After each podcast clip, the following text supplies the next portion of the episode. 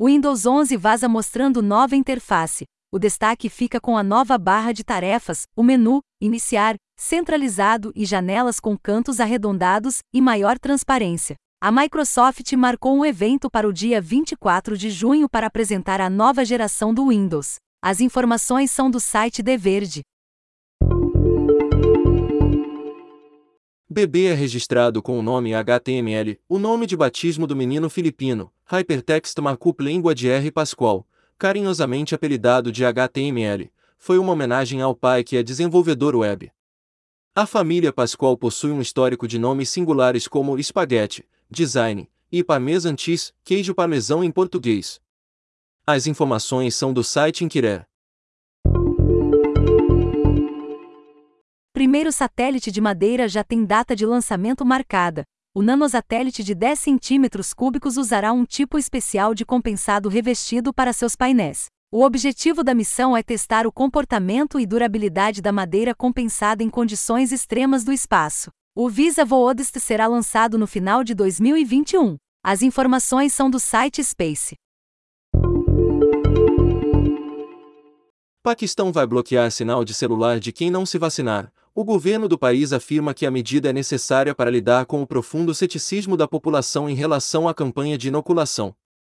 As informações são do The New York Times. Cientistas criam transmissor de energia utilizando o corpo humano como meio.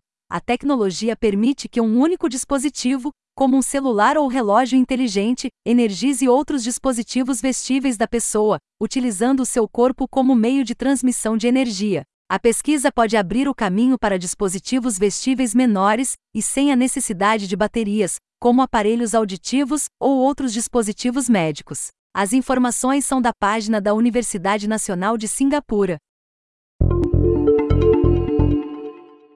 Banco do Brasil vai lançar aplicativo para gerenciamento de contas de outros bancos. O serviço será possível com a chegada da segunda fase do Open Banking no Brasil, permitindo o compartilhamento de dados entre diferentes instituições financeiras. Com o sistema, o BB também poderá avaliar melhor o fluxo de caixa de clientes e oferecer melhores condições de crédito. As informações são do site Mobile Team.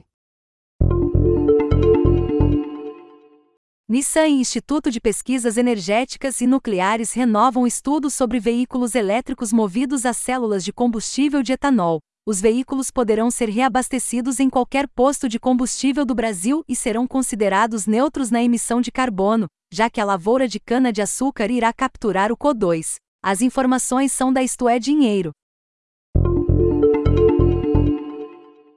Gastos com jogos em smartphones sobem para 1,7 bilhão de dólares por semana no primeiro trimestre de 2021. O valor representa um aumento de 40% sobre os níveis pré-pandemia. O setor já acumula 120 bilhões de dólares em receitas neste ano, superando com folga a soma de jogos para computador e consoles, 84 bilhões de dólares. As informações são do site TechCrunch. Inventor da World Wide Web vai lançar NFT.